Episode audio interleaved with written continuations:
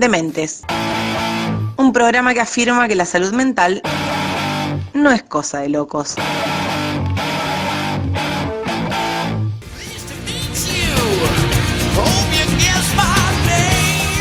Y hoy, hoy está en nuestro diván una comunicadora social que ha creado algunas revistas, que ha trabajado en diarios de acá de Paraná y en algunos medios.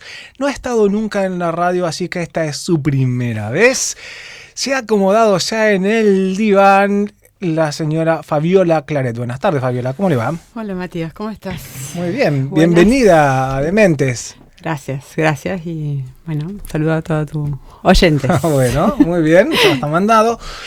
Fabiola, vamos a hablar, o vamos a tratar de pensar el tema este de la, de la comunicación y la, y la salud mental. Estamos justamente en algo que se ha denominado la era de la comunicación, que estamos atravesados por un montón de eh, líneas eh, desde diferentes dispositivos que tienen que ver con la comunicación.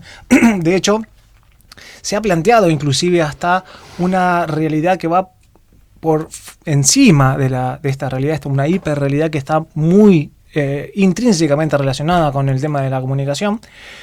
Y vamos a tratar de pensarla respecto de la salud mental. ¿no? Vos estás dedicado a la comunicación desde que, creo que desde que aprendiste a leer. Desde que nací. Desde que naciste casi. Obvio. Eh, Eh, sí, sí, es como, digamos, mi, mi gran amor, la comunicación. eh, desde chica escribo y diseño y es lo mismo que hago hoy, digamos. Muy bien. y diseño. bueno, Eh, la radio no, es mi primera vez, Bueno, efectivamente. vamos a ver cómo, cómo le va en esta, en esta vez.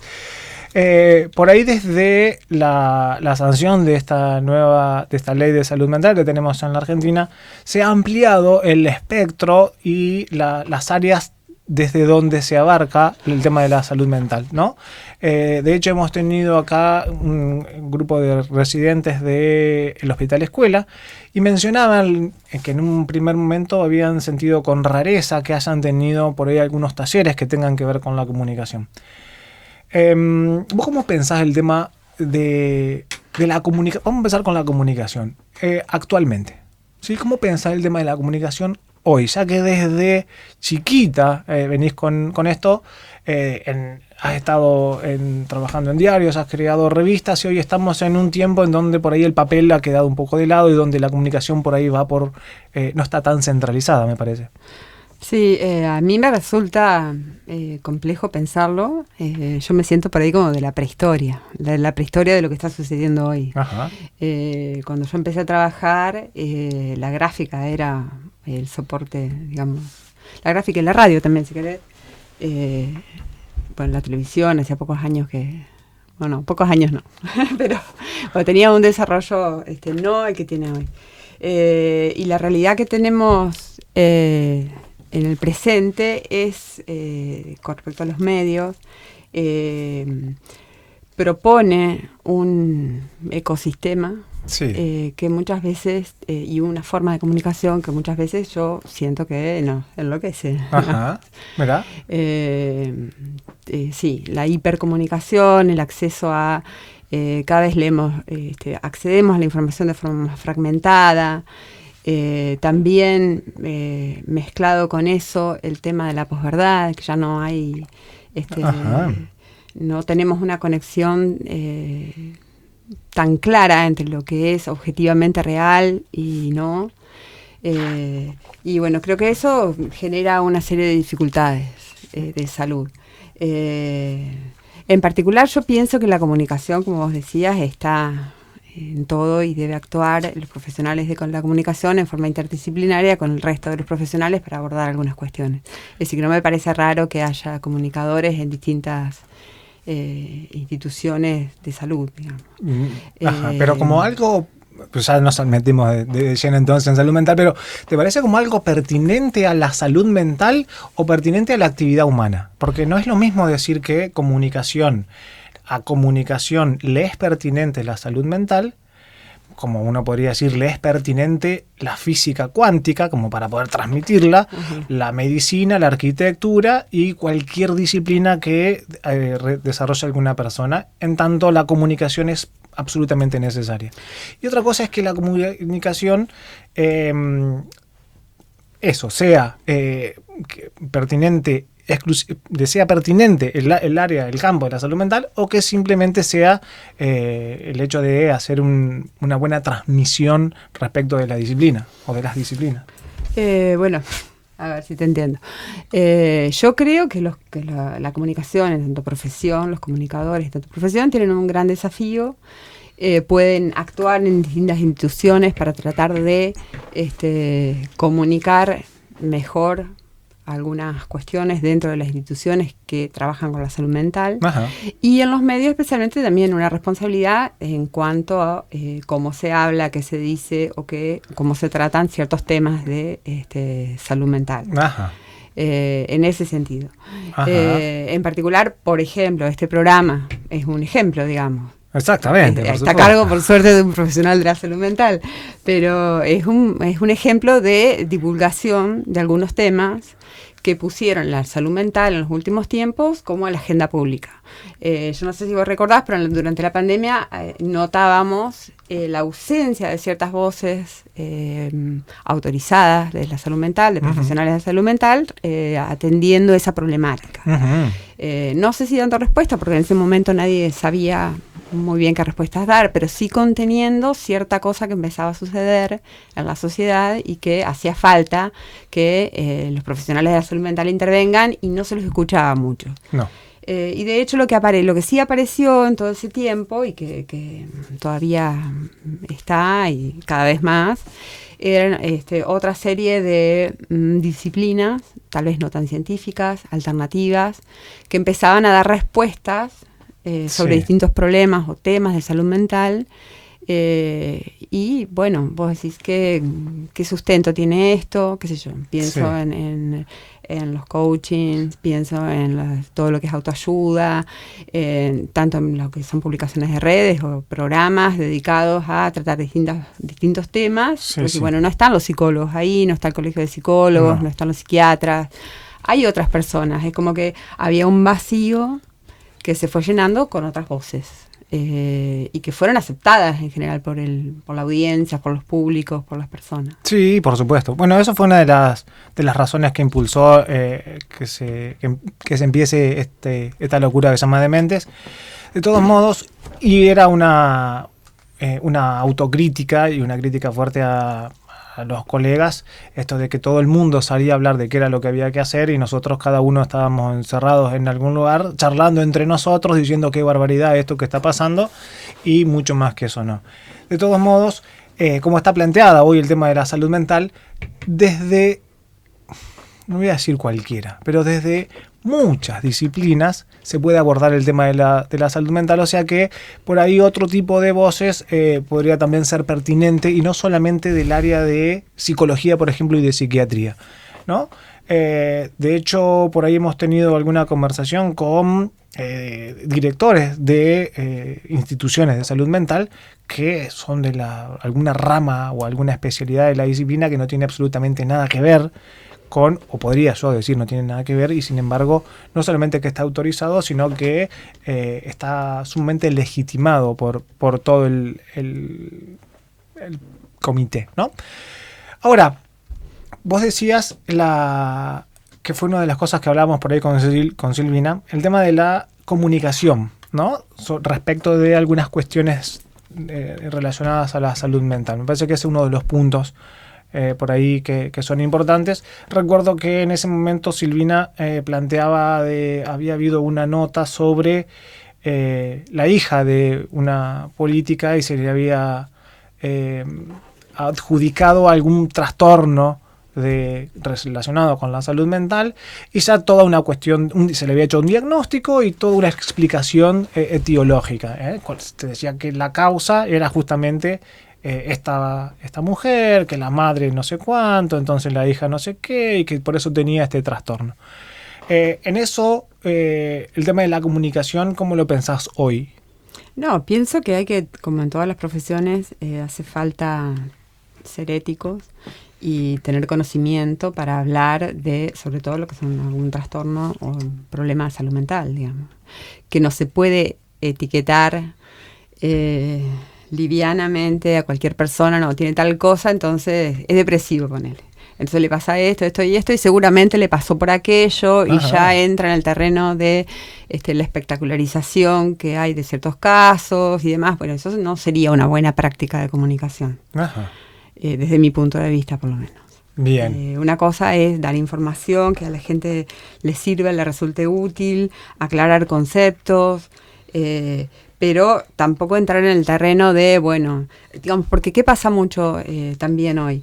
Eh, hay un, con respecto al consumo de los medios, sí. eh, mucha gente se autodiagnostica. Sí, o sea, claro. no, yo soy, este, tengo ansiedad, no sé qué, otra, tengo un trastorno obsesivo compulsivo por tal cosa, hago tal cosa, entonces, y eh, por ejemplo en Instagram encontrás publicaciones y bueno, si tenés estos síntomas y tenés un listadito, este, seguramente te pasa tal cosa, y bueno, ya hay un autodiagnóstico eh, que tal vez no llegue una medicación, pero digamos, Ajá. este, digamos, sortea otros caminos tradicionales. Es como si ya la figura de, de, un profesional de la salud mental no tuviera la misma autoridad que antes y este, cualquiera que lee una información en los medios este, o accede a determinados datos puede decir, bueno, no, yo más o menos tengo esto, este, acá tengo una serie de consejos para seguir, Seguro. ¿para qué ir al psicólogo? Seguro. Bueno, vos re recién hacías mención a la ética profesional eh, de alguien que está en los medios y de poder transmitir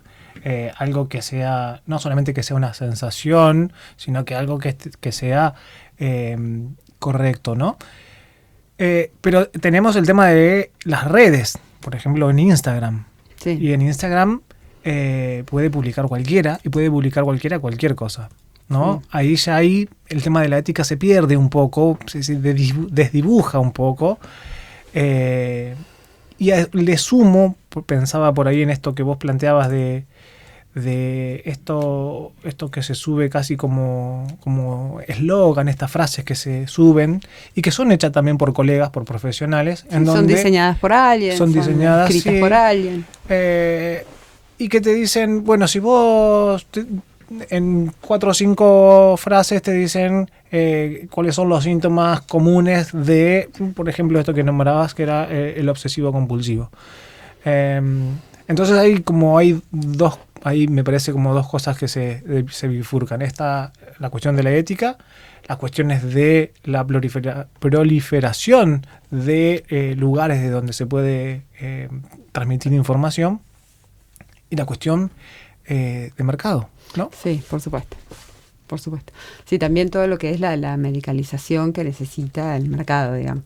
El otro día salió otra publicidad más de todas las que estamos acostumbrados a ver. Esta era contra, para que duermas tranquilo. Para que duermas tranquilo, tiene una pastillita X que no sé qué Por supuesto. contenido tendrá. Eh, pero bueno, no era nada que te medica, que te medique un psiquiatra, por ejemplo, o, algo así. Pero vos este, te automedicás trastorno del sueño o insomnio o alguna cosa y tenés también opciones. Sí, es parte de una de las necesidades del mercado que crea necesidades también. Dementes. Un programa que afirma que la salud mental no es cosa de locos.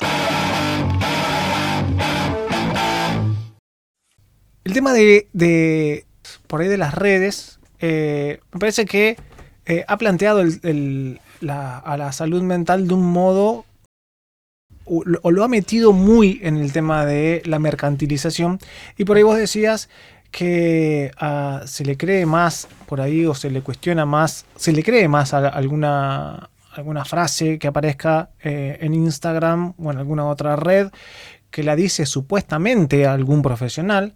Eh, muchas veces aparece abajo el nombre de algún psicólogo o psicoanalista de estos famosos.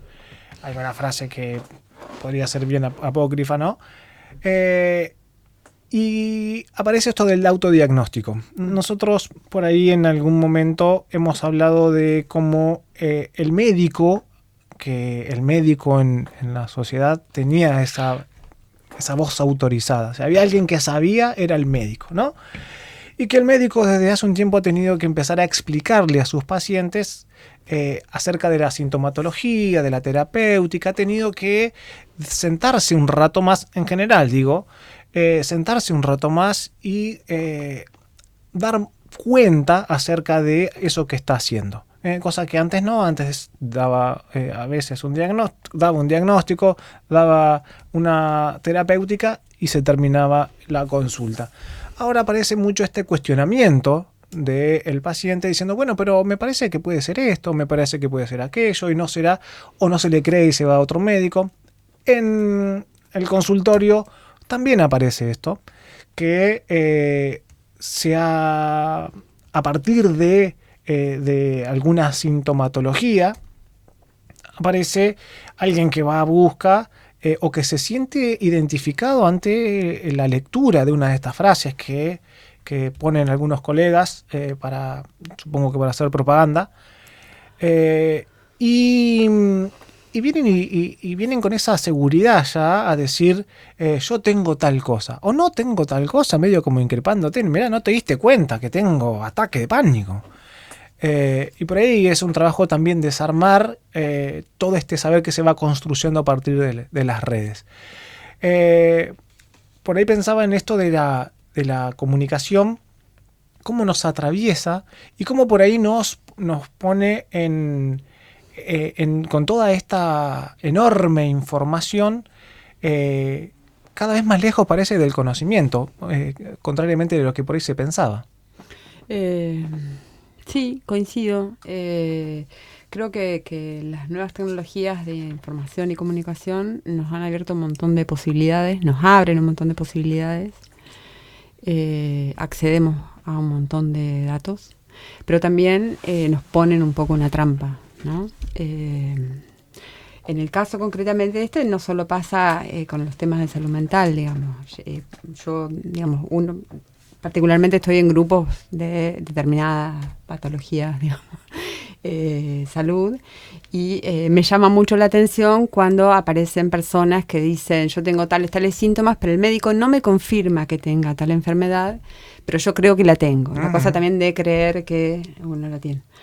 Eh, digo, al mismo tiempo que nos facilita y nos abre un montón de posibilidades y de acceso a conocimientos que antes eran reservados de los mm, profesionales, eh, hoy están al alcance de todos. El tema es qué hacemos con eso y si podemos eh, manejarlo a nuestro favor o termina resultándonos en contra, digamos.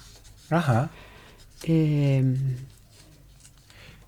por ahí vos decías que a los profesionales que, que, por ahí publican, que están acompañados por alguien de comunicación que hace toda una cuestión de armado, de la escritura, eh, respecto de eso que, se menciona o, que, o de la forma de publicación, ¿no? Eh, y por ahí es un modo que, eh, que hoy da, em, al, cual se le supone más saber que, alguna palabra de algún profesional. Sí, sí, eso tiene que ver con la pérdida de autoridad de, de los doctores, los médicos o de cualquier otro profesional, los educadores en general, me parece que, que pasa por ahí lo que aparece en los medios, lo que aparece en las redes es como más creíble. Ajá. Eh, a mí igual una cuestión que me preocupa mucho del tema de la hiperinformación a la que estamos, este, no sé si decirte sometidos, estamos a la que tenemos acceso, digamos. Eh, es que eh, es un, es un una situación muy vertiginosa eh, donde ya perdemos de vista qué es lo importante, o sea, una información sucede de la otra, de la otra, de la otra. Eh, ya perdemos de vista qué es lo importante, qué es lo relevante, perdemos un poco, eh, o deja de ser importante si es real o no. Este, y, eso creo que también eh, está trayendo algunos problemas de salud mental, y se lo puedo decir mejor vos, aunque tal vez no estén todavía investigados y demás, pero creo que es un área que hay que empezar a mirar con un poco más de atención, tanto los comunicadores como los profesionales de la salud mental, digamos. ¿Qué pasa con esta hiperinformación en la cabeza de cada uno, digamos? Eh, con esto de que se consume en otros tiempos, se consume información en otros tiempos. Eh, que casi no elegimos lo que la información que consumimos, digamos, porque está ahí ofrecida y vamos pasando de una cosa a otra y por ahí pasamos horas mirando Instagram o Facebook o lo que sea, sobre todo Instagram, eh, que tienen un condimento adictivo, me animaría a decir, aunque todavía no esté Sí, sí, sí. profundamente investigado. Sí. Eh, incluso como, eh, digamos, sé que hay profesionales que lo están planteando como una, una nueva adicción, digamos, el consumo de las redes. Las horas que pasan, este, que pasamos, Sí. jóvenes, adultos y todas las personas, este, atrapados en ese, en esa virtualidad. Seguro. No, no sería una nueva adicción, sino un nuevo objeto Un de nuevo adicción. objeto de adicción, Sí, sí, exactamente. Sí. Eh, Ahora, eh, en ese plano mm, hay una, me parece que hay una diferenciación que habría que plantear, eh, escuchándote, porque una cosa es eh, las posibilidades o, esta enorme cantidad de información y otra cosa es qué es lo que se, qué es lo que se informa, ¿no? Eh, ¿Cuál es el mensaje? Eh, porque ahí podríamos preguntar si o preguntarnos si es la enorme cantidad de información la que por ahí eh, puede eh, hacer daño o no, o son los tipos de mensajes que van en esa información. Eh, otra cosa No es lo mismo, No, no es lo ¿eh? mismo y tampoco es lo mismo. O sea, otra cosa que me parece que es necesario tener en cuenta ahora es que no importa tanto el contenido o el que digamos como la forma en que lo digamos. Eh, la forma tiene que ser atractiva para que estemos prestándole atención a un contenido el tiempo suficiente Ah, no es importante en la comunicación, está bien. en la comunicación, Sí. pero, pero eso crea también una nueva forma de, de pensar y demás y genera otro tipo de ansiedades y también otro tipo de... Bueno, no quiero hablar en términos de salud mental, porque el, ahí el especialista sos vos, pero, eh, no, pero no, estamos esta, esta ¿Qué te parece a sensación... vos que, que produce? No, crea problemas y esa sensación de que si no estás viendo las redes te perdés algo, estás afuera, eh, te estás perdiendo algo importante. eh, entonces es como, bueno, eso, esa, esa conducta sí, adictiva o impulsiva de estar todo el tiempo viendo o no queriéndote perder nada de lo que sucede en, en las redes, como si este, hubiera algo realmente importante ahí o la realidad pasara toda por ahí o este, además de todo lo que implica, eh, a ver, el hecho hoy de no tener un perfil eh, digital, virtual, eh, te hace un poco desaparecer del mapa. Es como que para ser Sí. tenés que estar... eh, Estoy un poco afuera, me parece. puede bueno. ser, puede ser, uno Sí, puede sí. hacer el ejercicio de tratar de quedarse afuera, pero eh, la verdad es que en esta, en este presente es como que si no estás en las redes y no estás, no existís, digamos. Entonces hay también una cosa con quién soy, cómo me muestro, qué hago, etcétera, y eso genera también algunas dificultades que antes no, existían. Sí, pero por ahí mm, eh, me acordaba, mientras estabas hablando, de Charlie García, ¿verdad? que en algún momento planteaba el tema de los medios y cómo hacía eh, esta cosa casi analítica de, pensar los medios de comunicación, esta cuestión de estar en el medio entre una cosa y la otra y que simplemente servían casi como de canal, ¿no?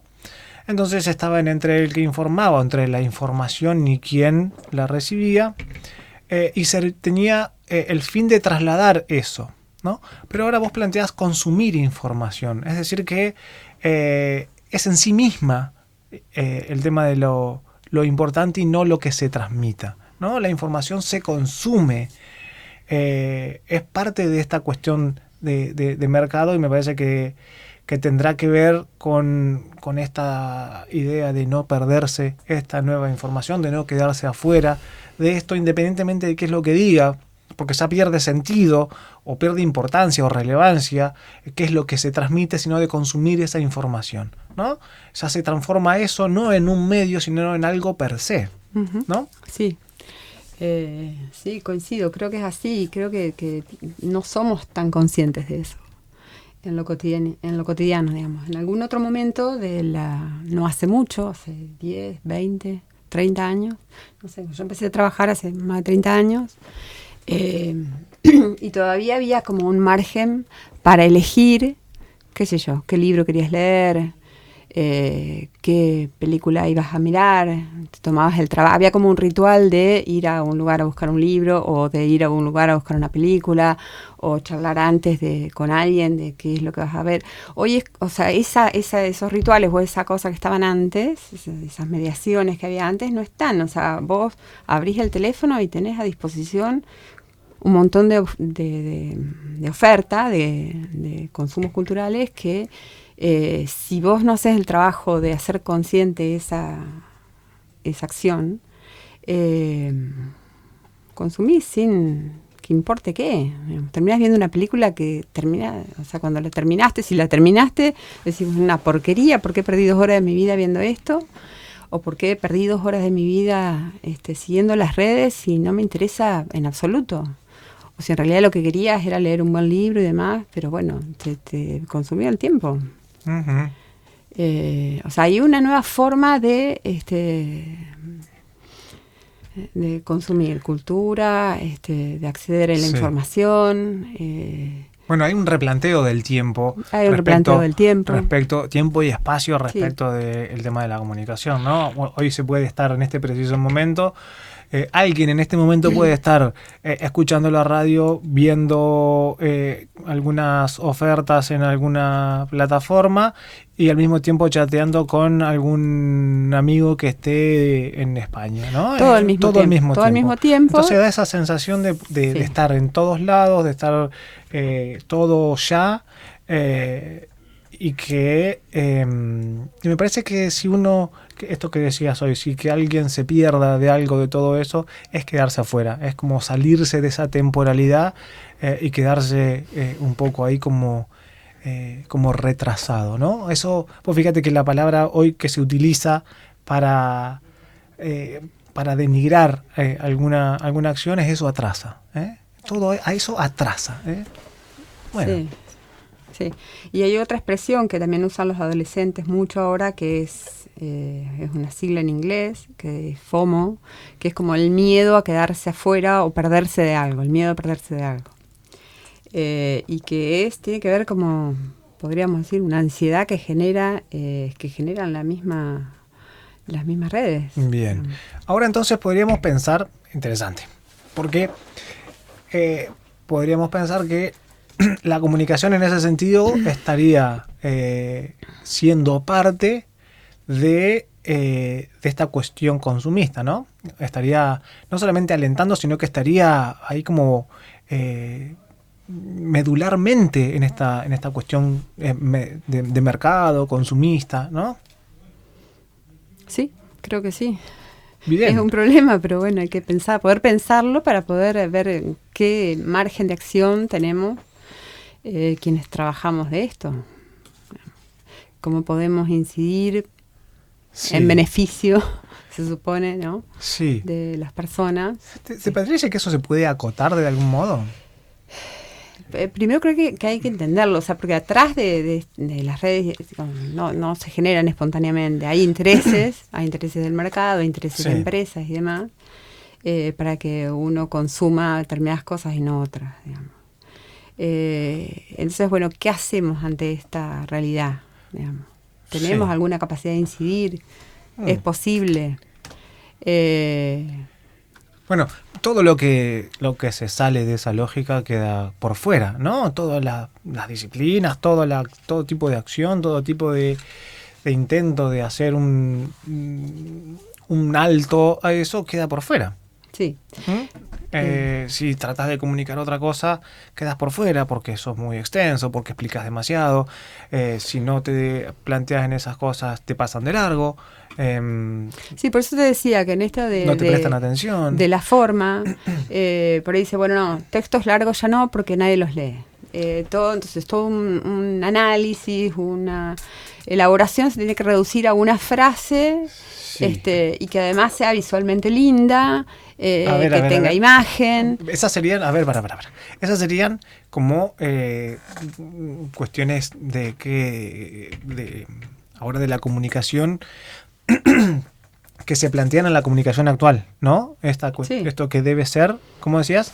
Sí, o sea, textos cada vez más cortos, cada vez más simples, para que todos los puedan entender. Es decir, por ahí vos metes en una... Yo eh, te cuento, eh, parte de mi trabajo ha sido, eh, no es hoy eso, pero ha sido escribir discursos, por ejemplo. Ajá. y hoy eso es un problema porque ¿quién puede escuchar un discurso? O sea, ¿o de qué manera tiene que estar escrito para alguien lo pueda escuchar?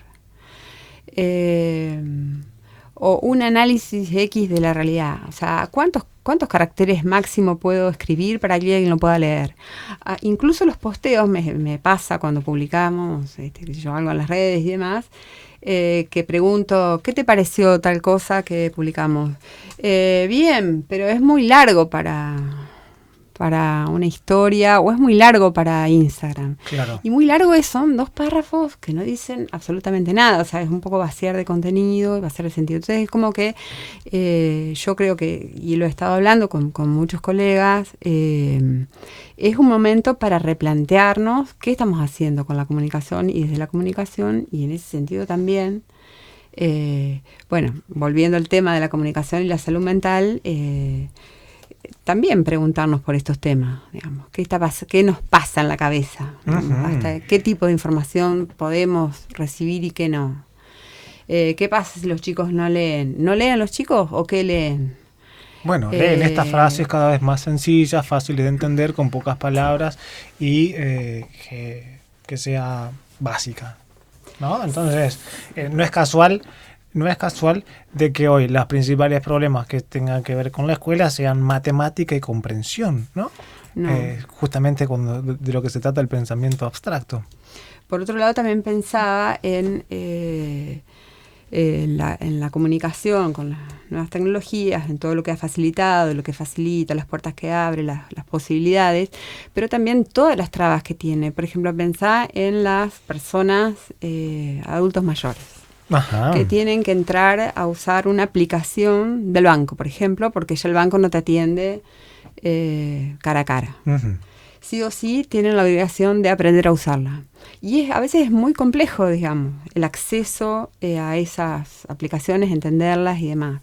Entonces ya la persona se empieza a sentir insegura, eh, tiene miedo, le agarra ansiedad, este, no sabe cómo hacer.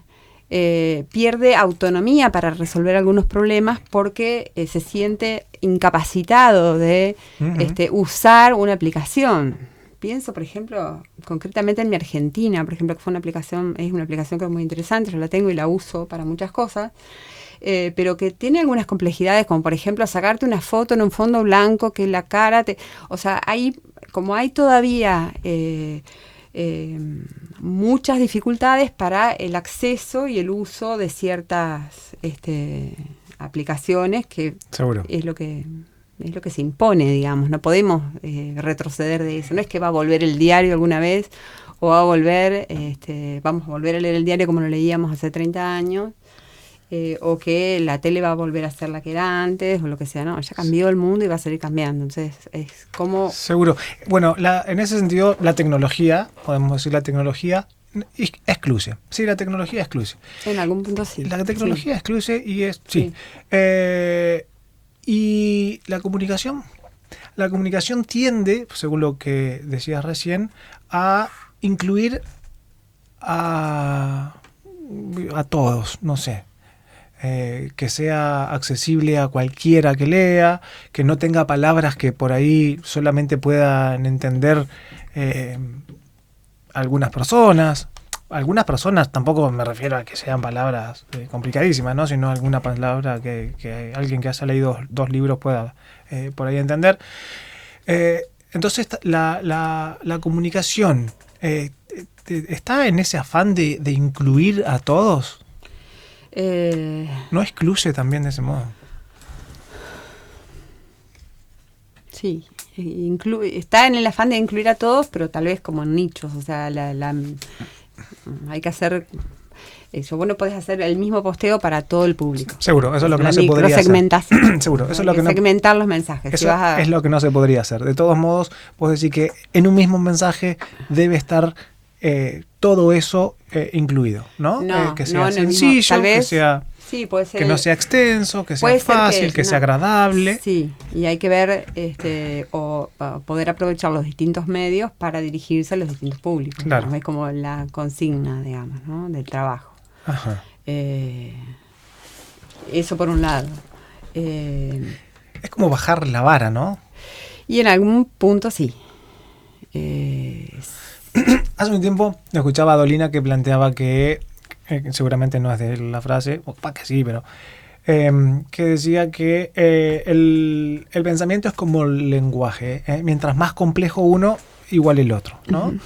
Eh, eso tiende a que si uno debe tener que uno debe tener que leer algo sumamente básico para poder entenderlo, eh, se supone que el pensamiento, esto es un comentario, el pensamiento eh, va en la misma línea, ¿no?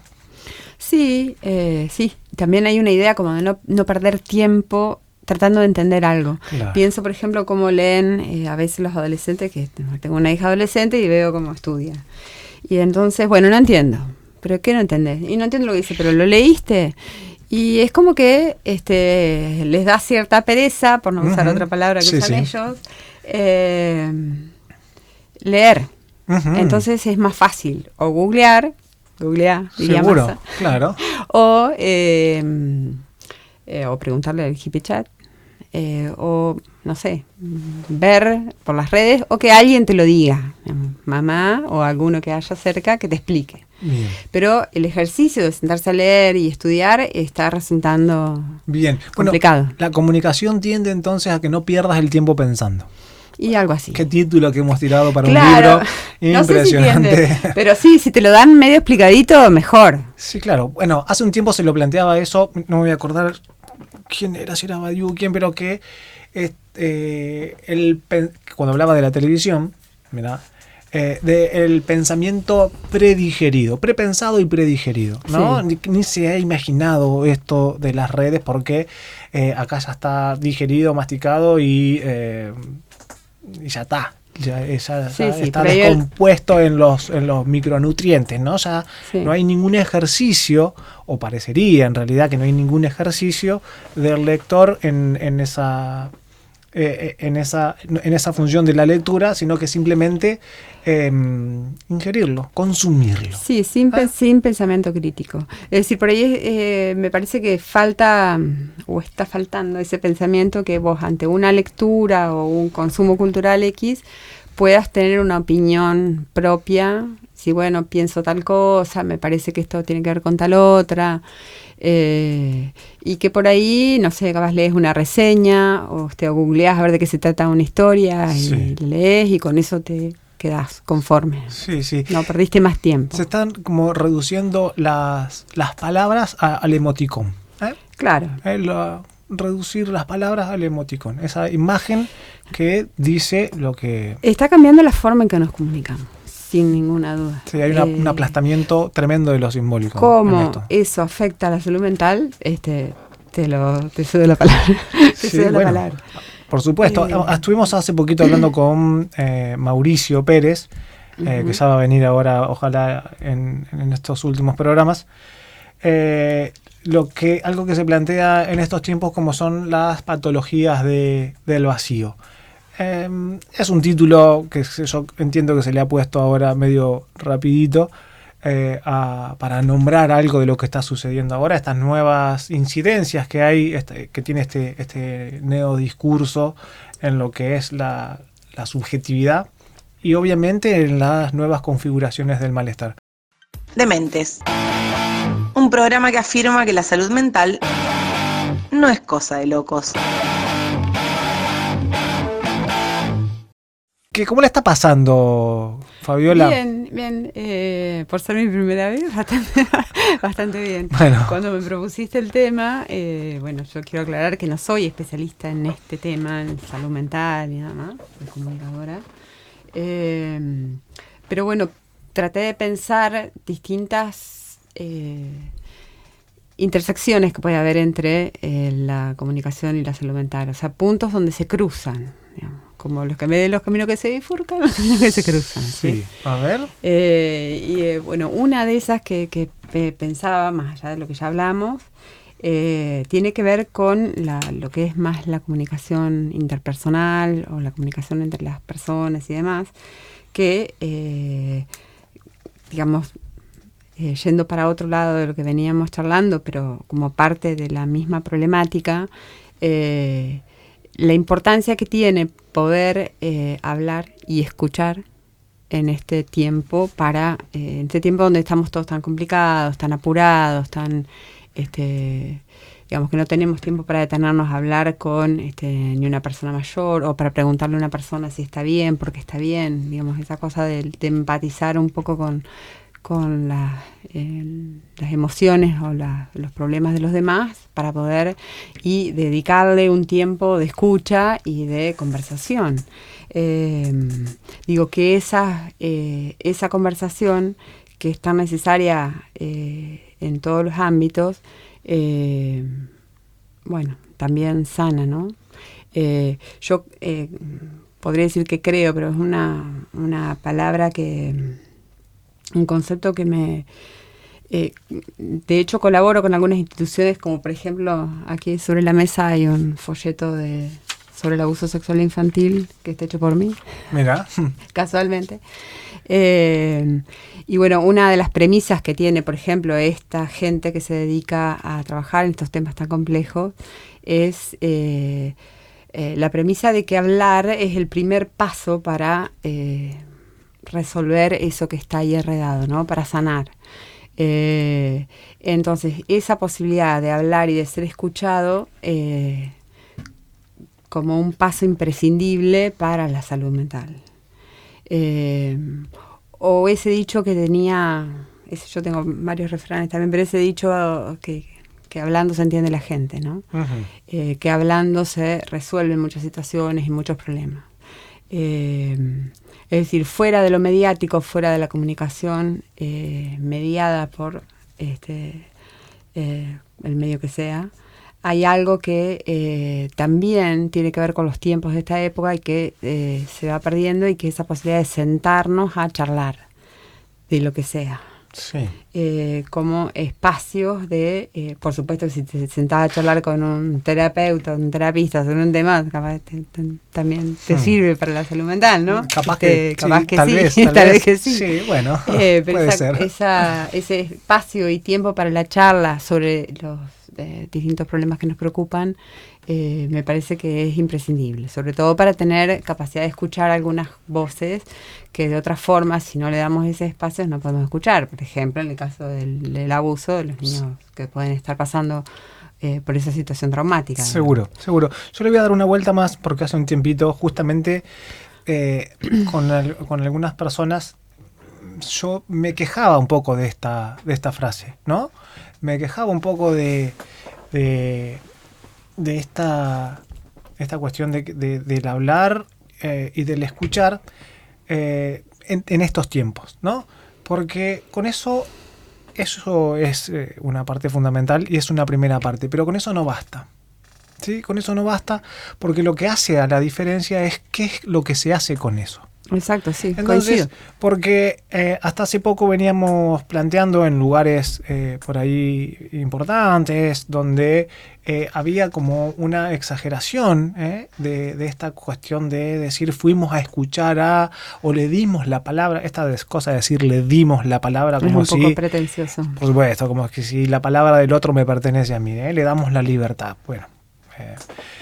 Eh, y no basta con eso, porque uno puede eh, sentarse frente a otro, eh, hacer como que escucha o escuchar, y después de eso levantarse, irse y que sea como pasar a la otra imagen de Instagram. Y eso no tiene ningún tipo de... iba a decir que no tiene ningún tipo de incidencia, pero no es cierto. Tiene incidencia y tiene muchísima incidencia. Y me acuerdo ahora de un, un, un ensayo que corregí hace poquito, de una, una persona, una docente, eh, que planteaba cómo el tema de eh, la displicencia de alguien legitimaba de algún modo eh, cierta violencia. ¿no? Entonces, si yo te escucho en esto que vos te venís para contar, y con eso queda como si no hubieses dicho nunca nada, queda todo igual. Yo estoy legitimando eso que te pasó. Yo estoy dando... Eh, em, estoy diciendo que eso no tiene mucho valor, ¿no? Entonces, me parece que es importantísimo esto de escuchar. Me parece que es fundamental el tema de escuchar, pero no basta con escuchar, sino que lo que hace a la diferencia para un lado o para el otro es lo que, eso, lo que se hace con eso. ¿Eh? Si uno escucha y con eso no pasa nada, se legitima eso que estaba sucediendo. ¿no?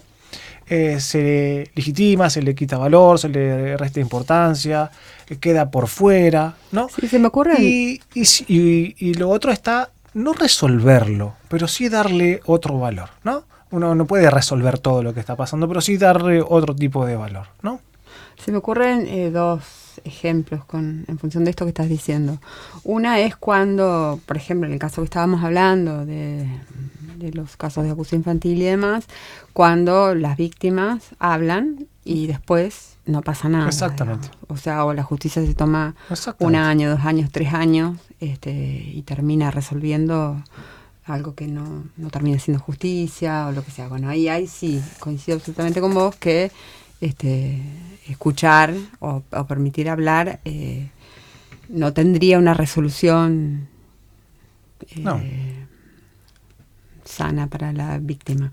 Pero de todos modos, hablar en esos casos sirve, digamos, es como el primer paso. Hay que, digamos, no es lo mismo hablar de eso que te pasó que, o, o hablar si estás en una situación emocional, si estás triste, si estás deprimido y demás, que no hablar, digamos, que quedarte encerrado en esa en, tu yo y tu, imposibilidad de decir nada, digamos. Creo que hablar sirve, digamos. Eh, pero también pensaba en esto de la escucha y, por ejemplo, eh, en lo que pasó en el escenario político del país eh, en el último mes, que es algo que hay que poder escuchar también. Que hay que poder no negarlo, ni ignorarlo, ni descalificarlo, eh, decir, mira, no, este, eh, ni pensar este, que alguien se equivocó o no, digamos, se, dio una situación que eh, casi nadie preveía que iba a pasar. Y bueno, hay que poder leer esa realidad, escucharla de verdad, digamos, no hacer como que. Este, es otro ejemplo de esto, de, bueno, digo, conozco un montón de gente que tal vez, eh, eh, me estoy refiriendo concretamente a las elecciones, ¿no? que desde mi punto de vista, este, bueno, puedo pensar, eh, votó contra sus intereses. Pero ¿qué estoy escuchando yo? ¿Qué estoy leyendo? ¿Qué estoy viendo? A lo mejor hay algo que no estoy escuchando, no estoy pudiendo escuchar. Entonces, bueno, eso también, ahí están dando distintas situaciones donde eso eh, queda evidente que por ahí la escucha es a veces un simulacro eh, y no tiene ningún efecto. Eh, y, está siendo tiempo de que podamos abrir la cabeza y estar más atentos. Y, esto, como decís, fundamental que, que lo que escuchemos cambie o genere algún tipo de respuesta eh, más positiva, digamos. Sí. No sé si es claro lo que. Sí, claro. Sí, sí, sí. Que, mm, sí, bueno.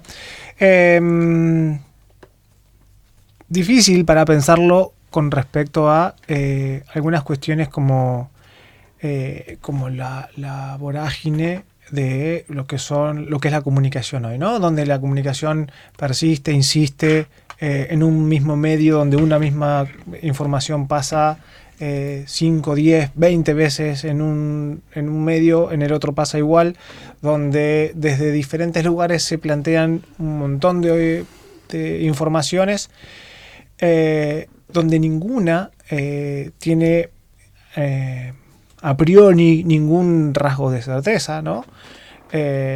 y donde se va construyendo toda una realidad a partir de estas opiniones o, dichos que de, quién sabe quién, algunas eh, de, medios, eh, de medios importantes, pero que eso tampoco le asegura ningún tipo de certeza. ¿no? Hoy hablabas de, posverdad.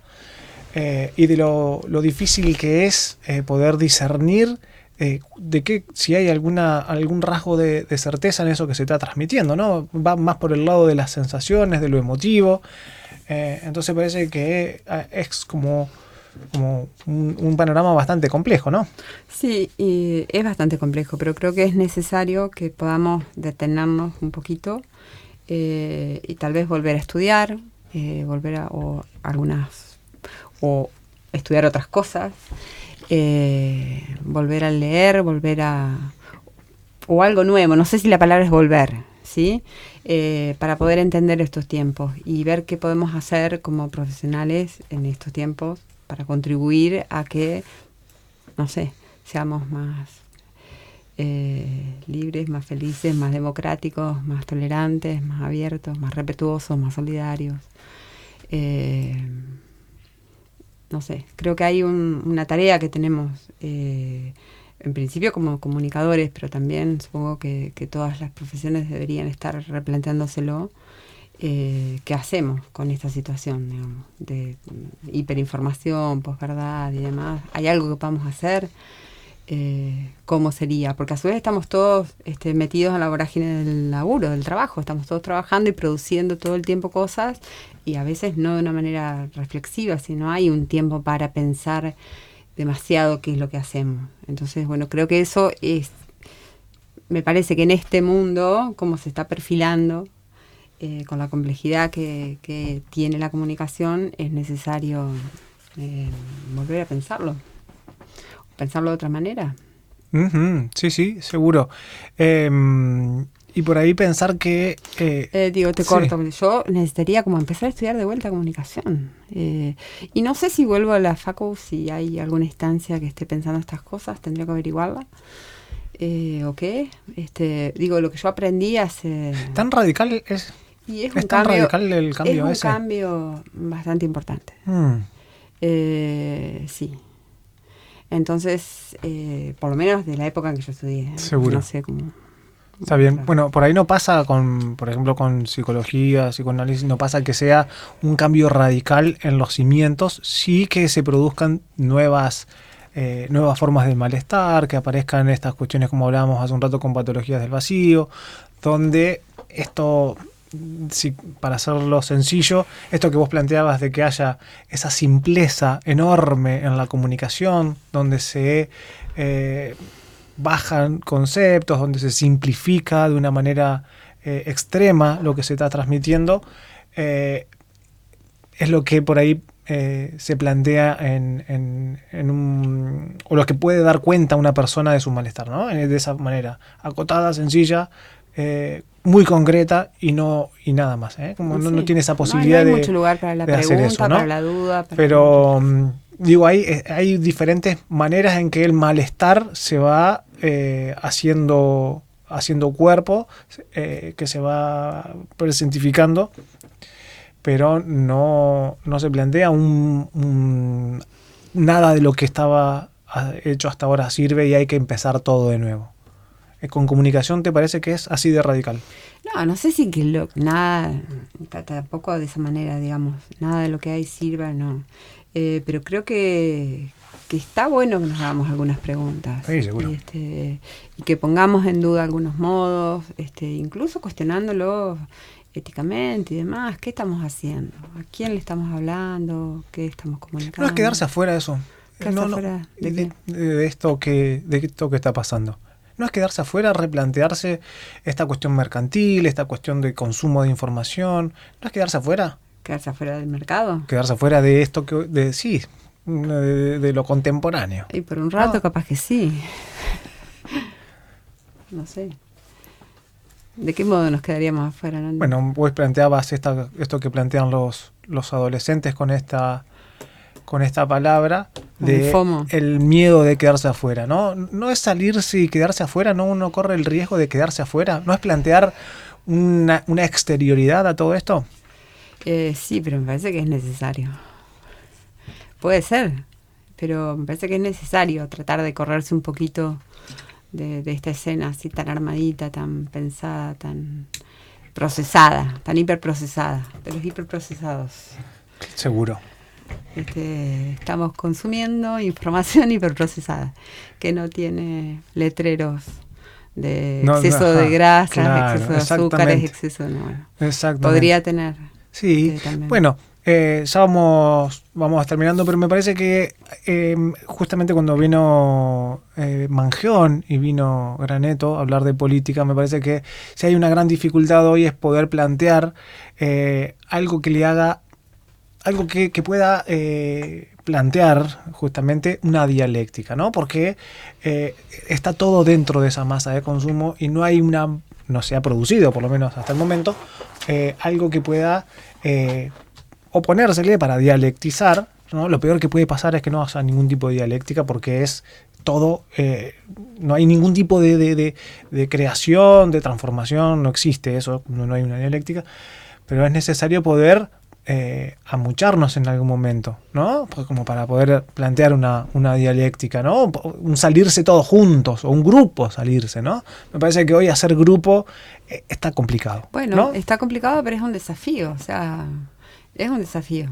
Bueno, sí, sí. Eh, sí, tal vez, no sé si amucharnos, pero... Agruparse. Sí, sí. Eh, me parece que es necesario armar redes de alguna forma. De otra forma, no sé, nos quedamos solos con estos, estos temas, estos problemas, estas complejidades. creo que no suman nada, digamos, vamos a seguir reproduciendo. Dementes. Un programa que afirma que la salud mental no es cosa de locos.